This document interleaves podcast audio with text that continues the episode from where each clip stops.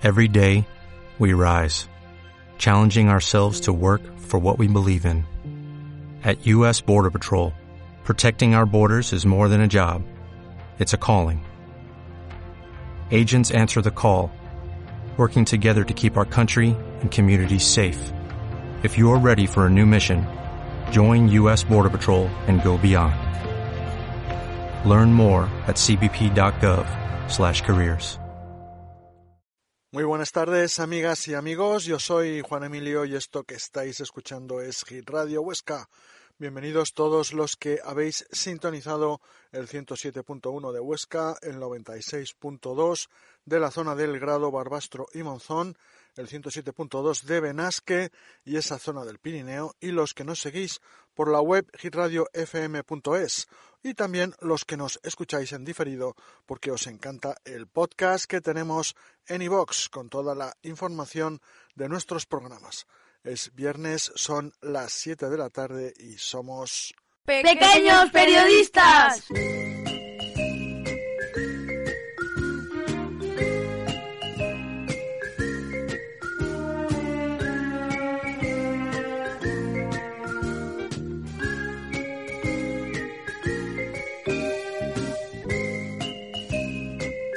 Efectivamente, estamos aquí de nuevo con los chicos y chicas de segundo de la ESO del Instituto Ramón y Cajal de Huesca, coordinados por María Ángeles, profesora de lengua, y Javier y José Antonio, profesores de sonido. Os dejo con Bruno, el presentador que va a estar a los mandos de esta nueva edición de Pequeños Periodistas. Buenos días, amigas y amigos. Seguimos en la sintonía de Hit Radio Huesca. Hoy tenemos un programa muy especial, que ha costado muchas horas, en el que ha intervenido mucha gente. Irene, Alba, Laura, Candela, Lorien, Elsa, Alejandro, Ángela, Elena y yo, Bruno, que soy el presentador. Lo han coordinado también José Antonio, Javier, María Ángeles y desde Hit Radio Juan Emilio, los habituales del programa. Ya os dais cuenta de que va a comentar. Pequeños Periodistas es el único programa hecho por gente joven en todo Aragón un programa que comienza a ser conocido en toda la provincia de Huesca. Si queréis participar, podéis poneros en contacto con nosotros, por ejemplo, por medio del correo electrónico pequeñosperiodistas.hitradio.gmail.com. Esta semana volvemos los chicos y las chicas del Instituto Ramón y Cajal a nuestro proyecto educativo. Empezamos. Y aunque el 8M ya haya pasado, nosotros también queremos aportar un poco. Así que Irene y Alba nos van a informar un poco sobre su historia. 8 de marzo, Día de la Mujer Trabajadora. El 8 de marzo se celebra el Día de la Mujer Trabajadora, que conmemora la lucha de la mujer por la igualdad de género. En 1909 se celebró por primera vez en Estados Unidos este día, pero no fue hasta 1975 que fue declarado Día Internacional de la Mujer por las Naciones Unidas. Una venda me tapa los ojos. La historia se remonta a hace más de 100 años concretamente el 8 de marzo de 1875, cuando cientos de mujeres trabajadoras de una fábrica de textiles de Nueva York marcharon por las calles contra los bajos salarios, menos de la mitad de lo que cobraban los hombres. Esa jornada terminó con 120 mujeres muertas por la brutalidad policial y provocó que las trabajadoras fundaran el primer sindicato femenino. Pero dibujé una puerta violeta en la pared. El 25 de marzo de 1911 tuvo lugar nuevamente uno de los mayores desastres de la industria en Estados Unidos. 146 trabajadoras murieron en un gran incendio de una fábrica textil a causa de derrumbes, quemaduras e intoxicación por humo y otras se suicidaron al no tener escapatoria. Clara Zetkin fue la que propuso y aprobó este día. El morado es el color reivindicativo del Día de la Mujer ya que fue el que escogieron las mujeres socialistas en los años 60 y 70. Actualmente se celebra este día en muchos países como España, Alemania, Suiza, Dinamarca, Estados Unidos, Polonia, Cuba, incluso en algunos países es fiesta nacional. Pero pese a todas las reivindicaciones y manifiestos que se producen alrededor del mundo, los casos de violencia de género aumentan anualmente. En nuestro país ya hay 1.082 víctimas desde 2003 y en lo que llevamos de año Tres mujeres han fallecido por esta misma causa. Hay un jilguero en mi garganta que vuela con fuerza. Tengo la eso está en nuestras manos cambiar esto de cara a las próximas generaciones. Así que dibujé una puerta violeta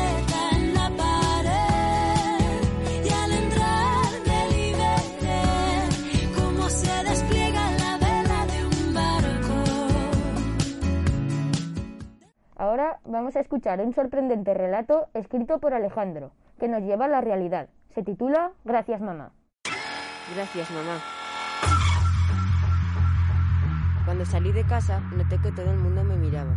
Me había dejado la mascarilla. Me di la vuelta y fui directo a casa.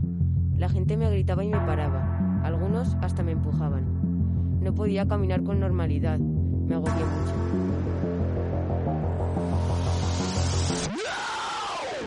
Me quedaba mucho para llegar a mi casa y la presión de la gente hacía que aún la viera más lejos. Necesitaba una mascarilla cuanto antes. Por fin una farmacia. Me echaron por no llevar mascarilla. Desde la puerta les supliqué que me vendieran una, pero se habían agotado. No podía aguantar más. Pedía mascarillas a todos los que veía, pero siempre la misma respuesta.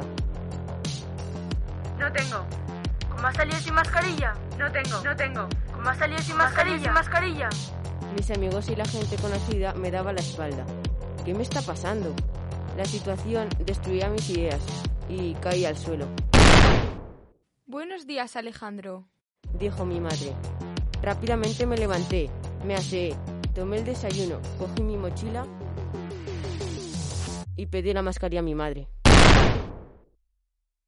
¿Mascarilla? ¿Qué mascarilla? Date prisa y al instituto. Concluyó mi madre. Y ahora vamos a por unas interesantes entrevistas. Esta entrevista la han hecho Candela y Laura a Javier Losilla. Javier Losilla es periodista y crítico musical. Ha desarrollado su carrera en el ámbito del periodismo cultural. Trabaja en televisión española y escribe sobre música en el periódico de Aragón y El País. Ha dirigido programas como Babilonia y ha escrito los libros Suenan los joteros con guitarras eléctricas y Diván. Conversaciones con Enrique Bumburi. Es experto en músicas del mundo. ¿Cuál es tu mayor éxito profesional? Bueno, el éxito es algo así como una enfermedad pasajera. El artista Andy Warhol dijo en una ocasión que en el futuro todo el mundo sería famoso durante por lo menos 15 minutos. Yo creo que tuve algo más de 15 minutos de gloria con un programa que presenté y dirigí en televisión española y que se llamó Babilonia. En este programa intentamos y creo que conseguimos presentar los acontecimientos culturales de una forma diferente, tanto visualmente como en los contenidos. ¿Cuáles fueron tus primeros pasos en el periodismo? Mis primeros pasos en el periodismo fueron, pues como todos los primeros pasos, amateurs. Empecé a colaborar en, en prensa y en radio, incluso antes de terminar la, la carrera de periodismo. Luego ya más profesionalmente comencé en la radio, pasé a la prensa, volví a la radio, luego a la televisión y seguí colaborando en prensa hasta ahora mismo. ¿Qué te gusta más, escribir o preguntar? Imagino que la pregunta se refiere a si me gusta más escribir artículos o, o hacer entrevistas. Son dos cosas diferentes. A mí me gusta mucho escribir artículos en prensa porque te obliga a pensar, a meditar, a buscar las palabras eh, adecuadas, además de lo que quieres decir. Y me encantan las entrevistas, pero en televisión o en radio y a ser posible en directo, que es como realmente puede estar la réplica del entrevistado y cómo realmente tiene frescura la, la entrevista. ¿Tus primeros trabajos en el mundo del periodismo te gustaron? Mis primeros trabajos en periodismo, profesionalmente diríamos, fueron en, la radio. Estuve en, varias emisoras. Luego pasé, creo recordar, al periódico El Día. Después pasé al periódico de Aragón. Eh, estuve después eh, en radio, Antena 3, Radio Nacional y ya Televisión Española. Pero bueno, he seguido compaginando en la medida de lo posible todos los medios. ¿Últimamente se te ha hecho difícil entrevistar a otras personas debido a la pandemia? Bueno, ya sabemos todos que la pandemia nos ha alterado considerablemente la vida. A algunos, desgraciadamente, incluso se la ha quitado. Eh, sí, he tenido que, todos hemos tenido que adaptarnos en las profesiones distintas a la pandemia y en mi caso sí que ha sido más difícil entrevistar a determinadas eh, personas. Bien es cierto que se puede hacer a través de los programas que existen en Internet para hacerlo. No es lo mismo tener al entrevistado delante que hacerlo a través de, de una pantalla. Pero bueno, hay que adaptarse no solamente a la pandemia, sino también a los tiempos que vivimos y a las nuevas tecnologías. Hoy resulta fácil, por otro lado, independientemente de que tengamos virus o no, entrevistar a una persona que está al otro lado del mundo sin tener que viajar hasta allí. ¿Qué es lo que más te gusta de tu trabajo? Creo que lo que más me gusta de mi trabajo es aprender cosas nuevas cada día, preparando los artículos, preparando las entrevistas o los programas de televisión. Aprender por un lado, conocer a gente interesante por otro y luego la posibilidad de viajar y también conocer y disfrutar de otros idiomas, otras personas, otras culturas en definitiva. Y ahora, como llega la primavera, la introducimos con un poco de música.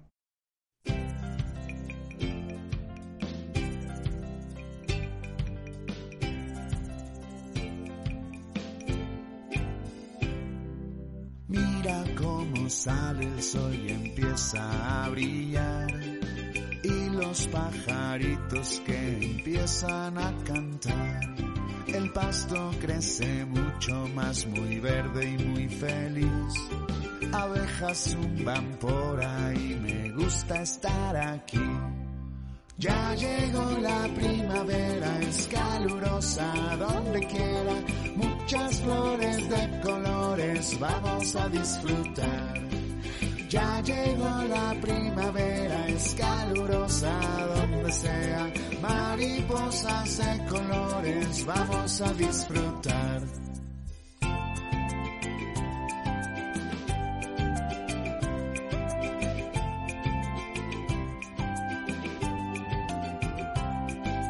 Ya llegó la primavera, es calurosa Mariposas de colores, vamos a disfrutar.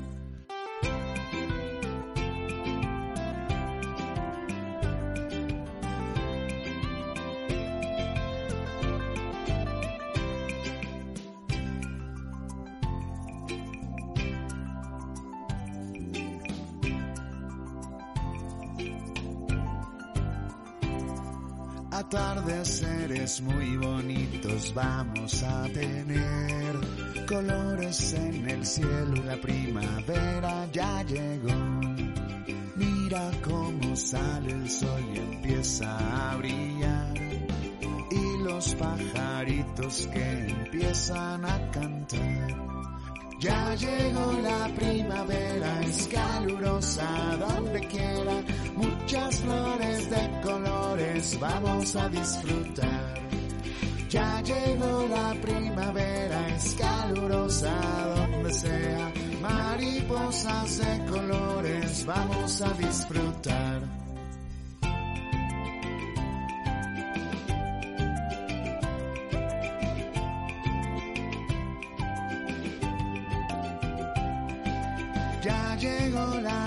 Primavera, es calurosa donde quiera. Mariposas de colores, vamos a disfrutar. Vamos a disfrutar. Y ahora vamos con más entrevistas. Esta se la han hecho a Lourdes Buisán, Elsa y Alejandro.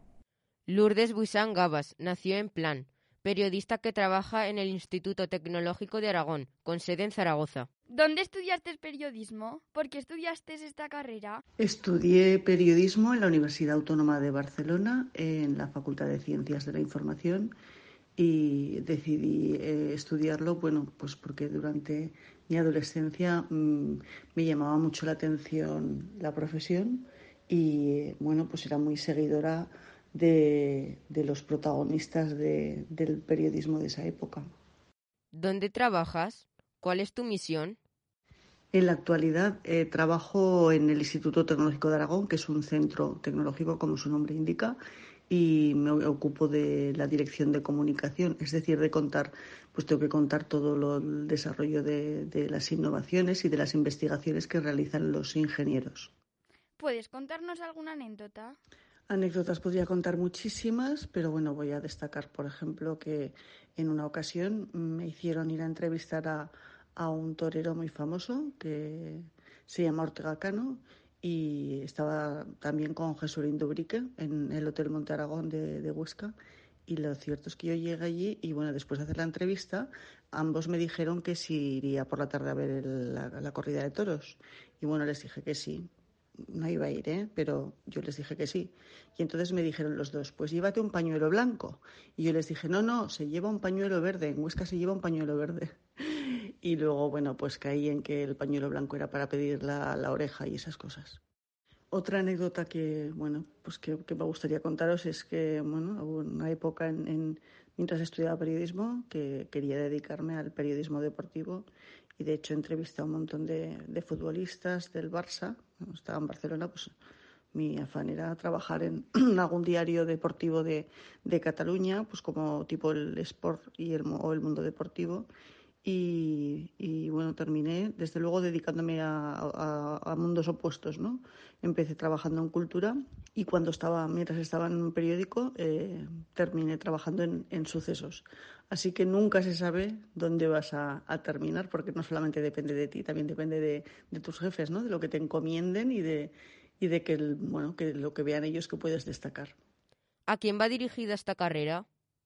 Bueno, yo eh, os aconsejaría que estudiaréis periodismo, las personas que sientan curiosidad por lo que les rodea, que bueno, pues que tengan un, afán de investigación importante y, y, bueno, que quieran saber, ¿no? Gente que quiera saber, pero bueno, que quieran saber puede dedicarse a cualquier otra cosa también, a investigación, por ejemplo. Eh, yo sobre todo, bueno, que tenga mucha pasión, o sea, si se va a dedicar al periodismo, que, que lo haga con mucha pasión. Es una carrera muy bonita, es un, un grado muy, muy divertido y muy entretenido. Y, y bueno, yo creo que, que, al que le guste desde luego leer y, y escribir, pues bueno, es una carrera muy adecuada. Muchas gracias por tu tiempo. Y ahora, Alba ha hecho una interesante entrevista a Carlota. Carlota Canudo Montaner estudió en el IES Ramón y Cajal. Tiene 24 años y estudió periodismo. En la actualidad trabaja de periodista. Hola, Carlota. Estudiaste el grado de Ciencias de la Comunicación. ¿Dónde y cuándo lo acabaste? ¿Por qué elegiste estudiar periodismo? Buenos días, Alba. Así es. Eh, estudié periodismo en la Facultad de Ciencias de la Información y de la Comunicación en la Universidad Complutense de Madrid y empecé en el año 2015 y acabé a los cuatro años, en 2019. Es una carrera de cuatro años. El periodismo para mí es una profesión muy vocacional y bueno, pues desde que era pequeña me gustaba escribir relatos que luego o presentaba en concursos de escritura y literatura o muchos de ellos se quedaban en una libreta llena de tachones y borrones que no, que no leía nadie. Y con los años y con el apoyo de mi familia, pues me di cuenta de que me apasionaba contar historias y que a la gente le gustaba escuchar. Y en la actualidad es muy, muy importante la responsabilidad de los medios de comunicación y de los periodistas y bueno, pues muchos de nosotros lo conocemos como el cuarto poder. ¿Hiciste prácticas durante la carrera? ¿Qué es lo que más te gustó de la carrera y poder trabajar tan temprano? Bueno, desde que acabé la carrera he tenido la oportunidad de conocer varias ramas del periodismo y la comunicación y he trabajado en grandes medios informativos como agencias de noticias nacionales e internacionales, que son las que luego distribuyen las noticias a todos los periódicos y televisiones, y en el caso contrario como es en revistas culturales, ¿no? que yo creo que es la parte más divertida del periodismo. Ahora mismo estoy trabajando en una agencia digital especializada en comunicar y trasladar mensajes en las redes sociales, ¿no? El, el mensaje en redes sociales que cada vez consumimos más. Eh, yo creo que hoy en día la esfera digital toma más importancia, sobre todo entre las personas más jóvenes, y lo que más me gusta de mi trabajo eh, son los mensajes de concienciación que transmitimos. En la actualidad estás trabajando. ¿Dónde? Pues desde el segundo año de carrera empecé a moverme y a enviar currículums, ¿no? A grandes medios de comunicación, a grandes periódicos, a grandes televisiones. Y bueno, yo creo que es muy importante y por no decir imprescindible poder hacer prácticas durante la carrera, ya que en ese tiempo adquieres muchísima experiencia. ¿no? Y conoces, eh, tienes muchos conocimientos prácticos, además de los teóricos que se imparten en las clases. Entonces, durante la práctica es cuando te sitúas al frente de la noticia y te enfrentas por primera vez al mundo laboral y al mundo real. En clase, por ejemplo, hacíamos dictados en los que el profesor se tomaba su tiempo para que pudiésemos tomar apuntes, mientras que en la realidad un diputado en el Congreso no para su entrevista o su discurso para que podamos recoger las partes más importantes, sino que tenemos que ser eficaces y estar al frente de la noticia. ¿Puedes contarnos alguna anécdota? Una de las anécdotas más divertidas que me han ocurrido es que durante mis primeras prácticas, que yo tenía 20 añitos, en la revista Vogue del grupo mediático Condenast, publicaba artículos con mi nombre en la edición de papel y en la página web, ¿no? En digital. Entonces, a, a, los poquitos meses de estar trabajando, me llamaron un número muy, muy largo, un número que era chino, un número de teléfono chino, porque habían leído uno de mis artículos y querían comprármelo y compartirlo. Querían publicarlo en la edición china, traducido a chino, así que di mi consentimiento y unos meses después recibí un paquete en casa. Y era eh, una edición muy especial de esa revista escrita completamente en chino, en la que yo no entendía nada. Y cuando estaba repasando la revista, ahí vi que estaba mi artículo con todas las palabras en chino, menos mi nombre, que estaba en español. Y es algo que desde entonces guardo con mucho cariño. ¿Qué recomendarías a los estudiantes que quieran hacer periodismo? Es muy importante que los estudiantes que quieren empezar a, a, estudiar periodismo le dediquen todo el cariño y toda la devoción del mundo que, que, esta profesión implica. ¿no? Aunque a veces los nuevos retos nos parecen complicados, pueden convertirse en nuevas oportunidades. Y el periodismo, sobre todo el periodismo actual, es una profesión de constante formación. Tenemos que estudiar y estar actualizados durante mucho, mucho tiempo. Entonces, trabajar y coger experiencia es muy importante, hacer prácticas es muy importante y es algo de lo que podemos disfrutar al máximo máximo. Así que aprovechad al máximo las oportunidades para publicar grandes noticias y reportajes. Y por supuesto, tened siempre encima un papel y un boli porque nunca sabes dónde y cuándo puede estar la verdadera noticia. Muchas gracias por la entrevista. Gracias. Y ahora vamos a darle un poco de color a este programa con una canción de Joan Baez.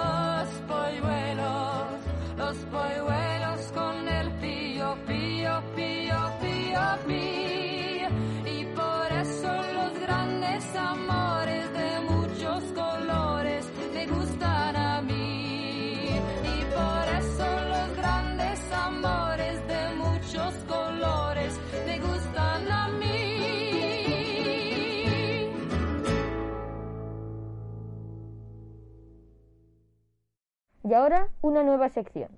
Como está llegando la primavera y el buen tiempo, seguro que os apetece salir en bicicleta. Así que nosotros os recordamos las normas. Reglamento del ciclista. ¿Dónde circular? Si no hay carril bici u otra vía ciclista, debemos usar el arcén de las carreteras.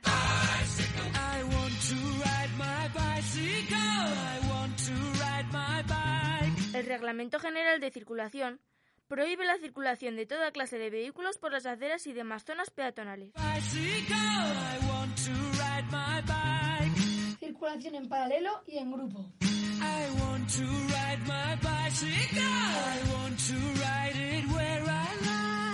Se permite la circulación de dos bicicletas en paralelo, pero hay que ponerse en fila india en los tramos sin visibilidad, curvas, cambios de rasante, niebla, etc.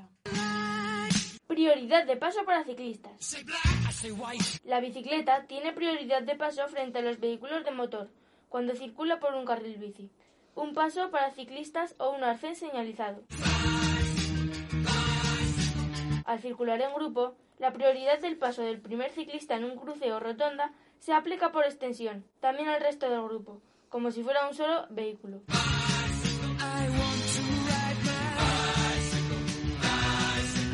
Adelantamiento. Para adelantar a otro vehículo en carretera, la bicicleta debe dejar un espacio lateral de un metro y medio.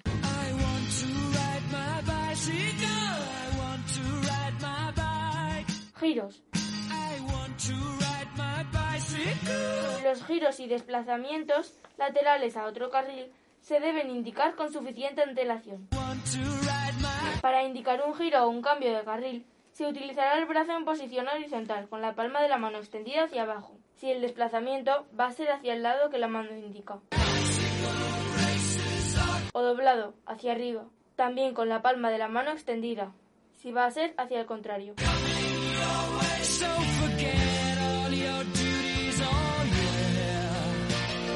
Transporte de niños en bicicleta. Está legalmente permitido llevar a un niño o niña de hasta 7 años en una silla adicional en la bicicleta. La silla tiene que ser homologada y la persona que conduce debe ser mayor de edad.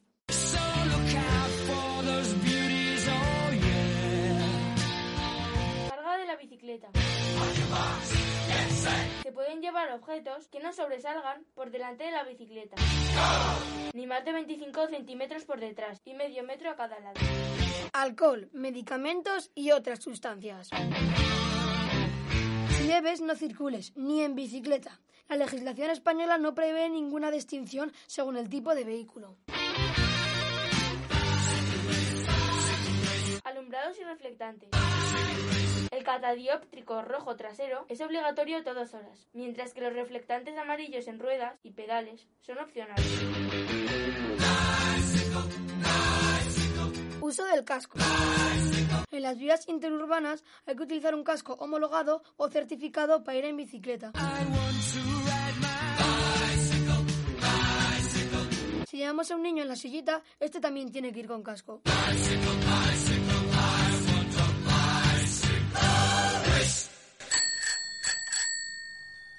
Y como gustó mucho, volvemos con unas dedicatorias. Aguas de marzo, de Jovim y Regina. Para todos mis compañeros y compañeras del coro del Ramón y Cajal, los que fueron y los que serán, con cariño y con deseo de que volvamos a cantar, y quizás bailar, al ritmo de músicas tan hermosas como esta. Dedicado por Elena Bárcena, profesora de lengua.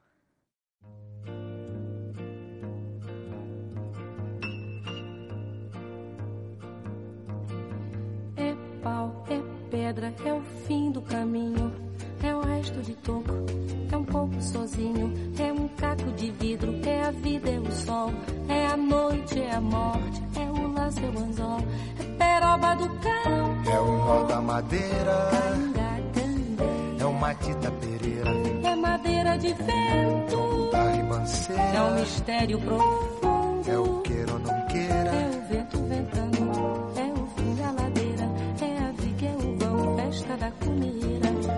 chuva chovendo, é conversa ribeira das águas de março, é o fim da canseira, É o pé, é o chão. é a mastradeira, passarinho na mão. pedra de atiradeira, É uma ave no céu, é uma ave no chão, é um regato, é uma fonte. é um pedaço de pão, É o fundo do poço, é o fim do caminho. No rosto desgosto, é um pouco sozinho. É um estrepe, é um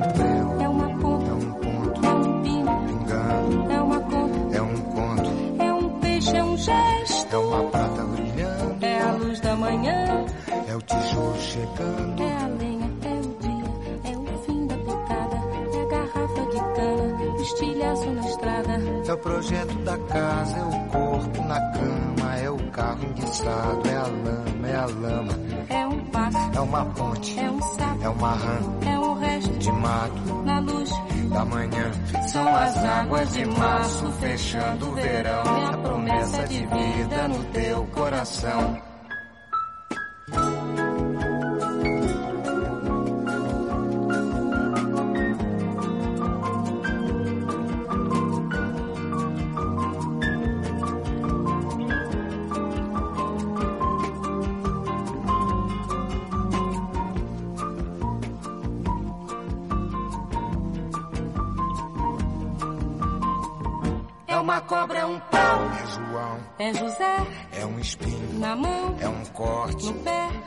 São as águas de março fechando o verão, é a promessa de vida no teu coração. É pau, É pedra é o fim, do caminho, é um resto, de topo, é um pouco, sozinho. É um passo, é uma ponte, é um sapo, é uma rã, é um belo horizonte. é uma febre terçã. São as águas de março fechando o verão, é a promessa de vida no teu coração. pau, Pedra,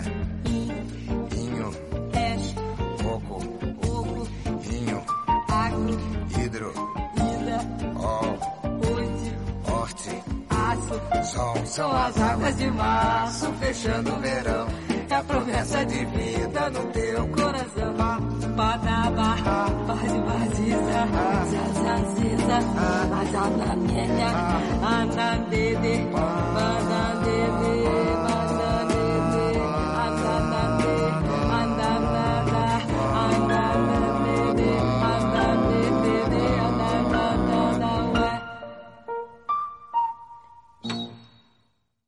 Y esta, de parte de mi tía Gloria, dedicada al primer amor de todos los que este año cumplen 50. Te quiero, de hombres G.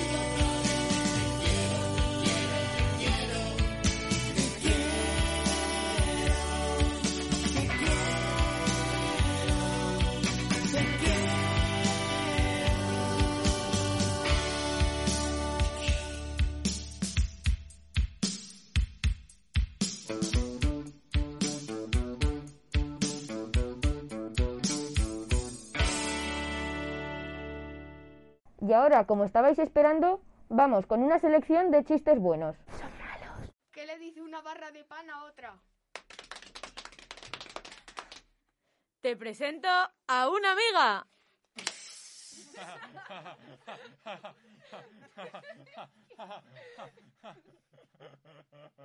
¿Qué le dice una gallina deprimida a otra gallina deprimida?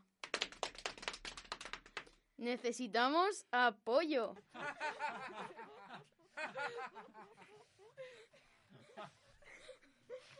Hola, ¿tienen libros por el cansancio?